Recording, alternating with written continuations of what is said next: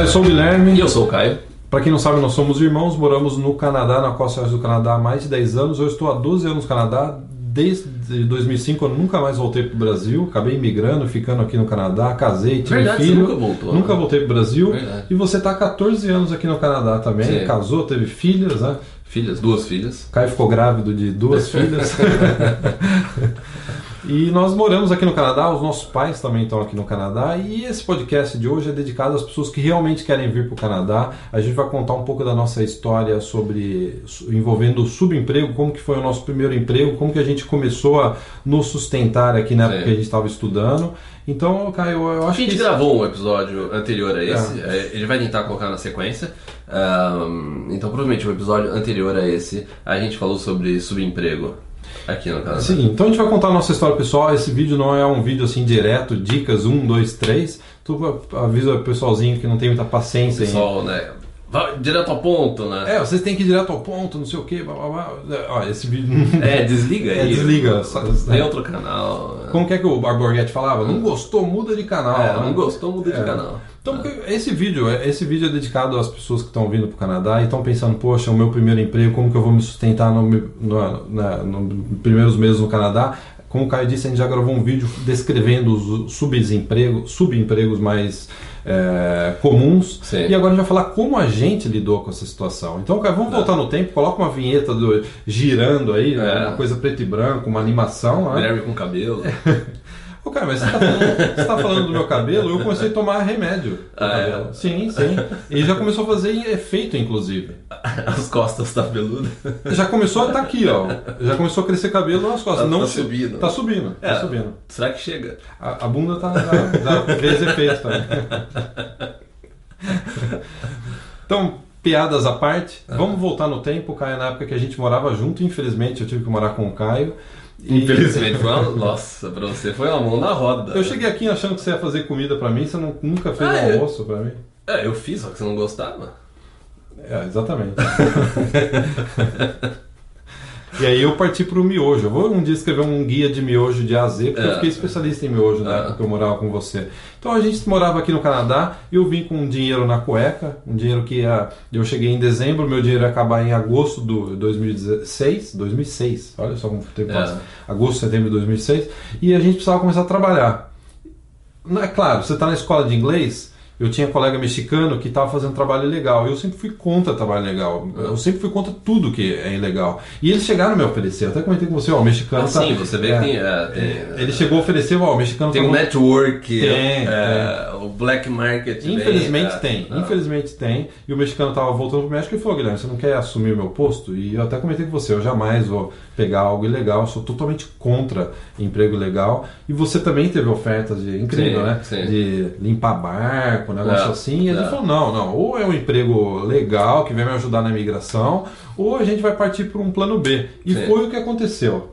A gente estava na, a gente morava num, como chama, num basement, né, embaixo de uma casa, né? Tinha um quartinho para mim, outro para você, e a gente falou assim, por que a gente não começa o nosso próprio negócio, né? Sim, é. E foi o nosso. é, Então a gente. A verdade é essa, a gente não teve subemprego aqui no Canadá. Claro, eu fiz trabalho voluntário ajudando idosos na época que eu estudava inglês, Sim. mas eu não considero isso emprego. É. Emprego é quando envolve remuneração. É, é, eu acho que essa, essa questão de subemprego, bom, a gente já, a gente já falou no vídeo anterior, é, já abordou esse tema, subemprego.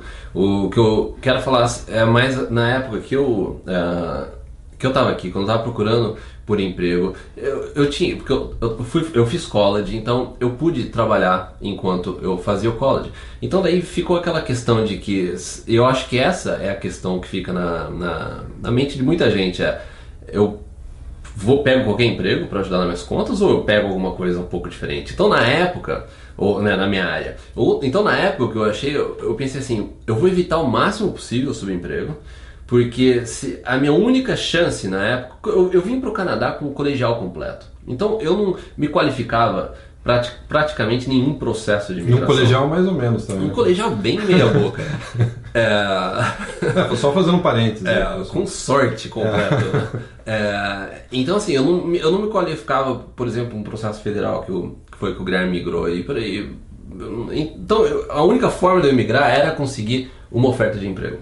Então é aquele negócio, ficou na minha cabeça, ou eu pego qualquer emprego para ajudar nas minhas contas agora, ou eu tento pegar alguma coisa que vai me ajudar de alguma forma é, a imigrar. Então, no meu caso, foi esse caminho que eu segui. Eu falei assim, bom, às vezes pode demorar mais, ou eu posso ganhar menos, ou eu até quando começou eu trabalhei de graça, mas eu, eu, eu tentei me colocar na minha área para poder ter alguma chance de migrar depois.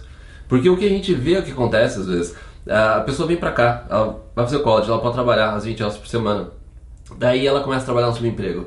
E, e o fato de estar tá ganhando dinheiro, tá indo pra faculdade, tal, não sei o que, a pessoa se acostuma com isso. E daí quando chega o momento mesmo, ó, de conseguir um emprego, uma oferta de emprego para imigrar, não sei o que, a pessoa ficou muito tempo só fazendo aquele, uh, aquele emprego que não levaria ela para uma possível imigração, entendeu?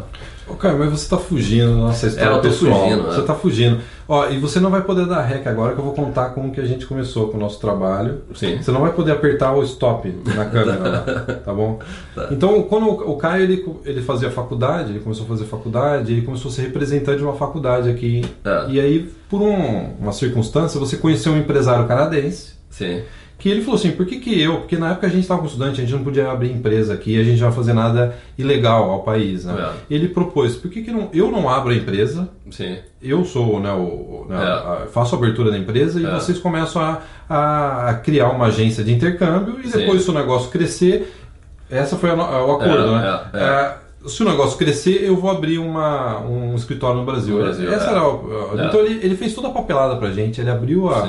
A, a, gente entrou como se fosse é, né, trabalho, né, ajudando Sim. ele. Né. Naquela época você fazia college? Eu fazia college. Eu fazia college e eu trabalhava no college. Trabalhava no college, a gente é. começou a representar o college, ele com a empresa, né? Ele abriu essa empresa. Sim. E foi engraçado, cara. Fazendo um parênteses, que vai ser a primeira vez que a gente vai contar isso, você não vai apertar o stop lá. Ah. Ele, é, ele, é, ele é um imigrante do Afeganistão. Ah. E foi engraçado que a gente começou a conhecer o pessoal do Afeganistão a gente linka com o negócio da guerra, mas a verdade é que o pessoal do Afeganistão é muita gente, é boa, gente né? Muita é, gente boa. Ele era muita gente boa. E, e ele era um popstar no Afeganistão. É. Eu até estava entrando no YouTube, estava vendo uns vídeos dele. Ele era um é. popstar. Quando ele vai no Afeganistão, o, né, acho que o presidente recebe ele. Né? Ele é um popstar, uma celebridade no Afeganistão. Ele é, cantor, né?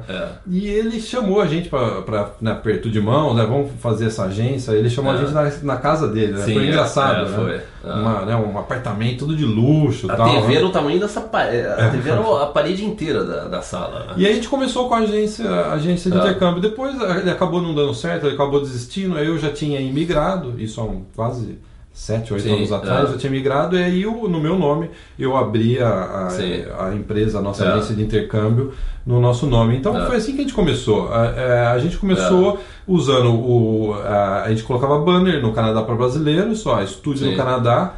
É, eu, eu, porque como eu trabalhava no college, a gente promovia bastante é, o college, os cursos do college que eu trabalhava. Então isso me ajudava também porque eu era funcionário lá, a gente trazia é, alunos e então né, uma coisa ajudava a outra. E aí começou a expandir, outras escolas começaram a se interessar. Sim, é. Eu lembro da gente indo com pastinha debaixo do braço em escola vender banner é. pro site. A gente vendeu bastante banner é. sites. Nossa, e, e a é. verdade é que desde quando eu terminei meu inglês, comecei o meu college aqui no Canadá, é, vai fazer 11 anos isso.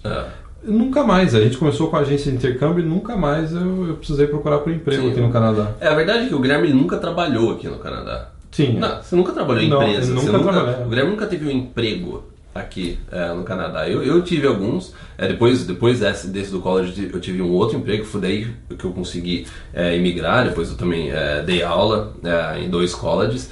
Então, é, mas o Guilherme realmente, você nunca teve um emprego numa empresa né, fixo aqui no Canadá. E é curioso que eu basicamente trabalhei com vendas. Então quando às vezes eu comento, ó, por que eu não vejo, eu vejo, eu vejo poucos brasileiros trabalhando com vendas aqui no Canadá, se especializando em vendas.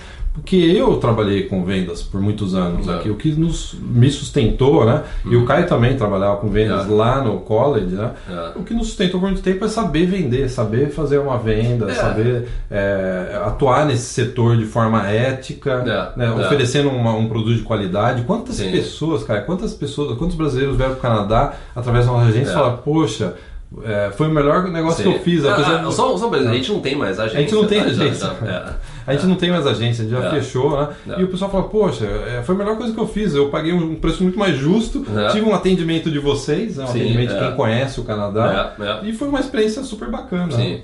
É o, também o que a gente fala dessa questão de vendas, é você aprender essa questão de vendas. Isso eu até tinha feito um ano passado, tem um vídeo que eu fiz para a área VIP que uma, uma, da, um, uma das dicas que, que eu dei naquele vídeo é, é, quando a gente fala que é importante você saber vendas, você, você é, tem interesse por essa área, você aprender mais, é porque é, não, não, é, não é necessariamente que você vai vender alguma coisa quando você chegar aqui, você vai vender um produto. É lógico, se você gosta dessa área, você vai ter mais chances de emprego, trabalhar como vendedor tal, etc. Mas a questão é a seguinte: quando você vai procurar um emprego, você, não está fazendo nada mais do que vendendo o seu serviço, vendendo a sua imagem. Então é por isso que tem gente que fala assim: não, eu, eu sou da área de TI, eu não preciso não, entender de venda. É, não, não você, mais do que ninguém, precisa entender de venda, porque o mercado é tão competitivo. Porque quando tem uma entrevista de emprego, tá 10, 15, 20 outros candidatos, cada um tá vendo. Um eles estão se vendendo, vendendo a imagem. Por que, que aquela pessoa, por que, que eu sou mais importante,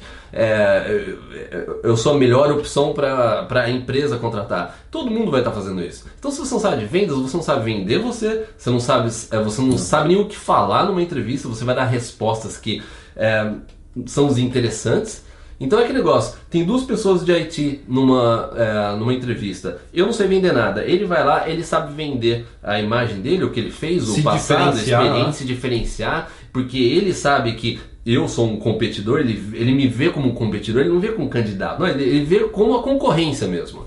Então ele vai lá, ele sabe vender, ele, ele, ele consegue entender o que as maiores preocupações da pessoa que está entrevistando então é extremamente você, é importante você entender de vendas.